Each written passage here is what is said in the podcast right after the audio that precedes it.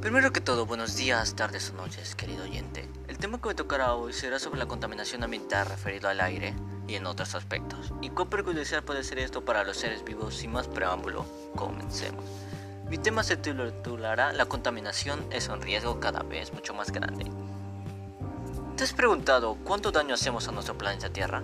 ¿Que cada objeto que nos rodea puede tener una repercusión en el ambiente? ¿Y cuán perjudicial puede ser esto para el ecosistema? ¿Crees que la contaminación debe ser recoso por la prosperidad? Yo creo que no, pero tú, ¿qué opinas? Según estimaciones exactas, las fábricas son los mayores contaminantes del aire y el agua, productores de CO2, vapor y otros contaminantes, como los residuos en el agua.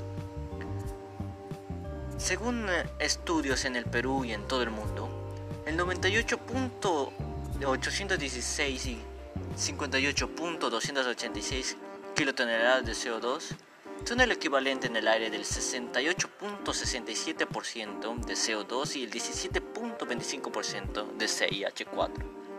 Esto es muy drástico porque nos afecta a todos. Según la Organización de la Salud, la OMS, las enfermedades que puede producir la contaminación al agua y al aire son problemas respiratorios, puede agravar enfermedades cardíacas y puede generar enfermedades mucho más graves como la pulmonía y entre otros.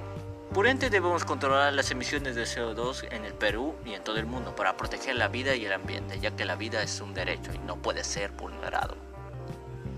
Ya sabiendo esto y cuán perjudicial puede ser esto, piensa ahora, piénsalo dos veces antes de arrojar o quemar residuos sólidos.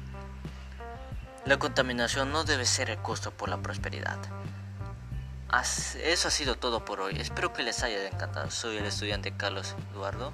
Y esto ha sido mi podcast. Y recuerda, la contaminación no debe ser el precio por la prosperidad. Gracias.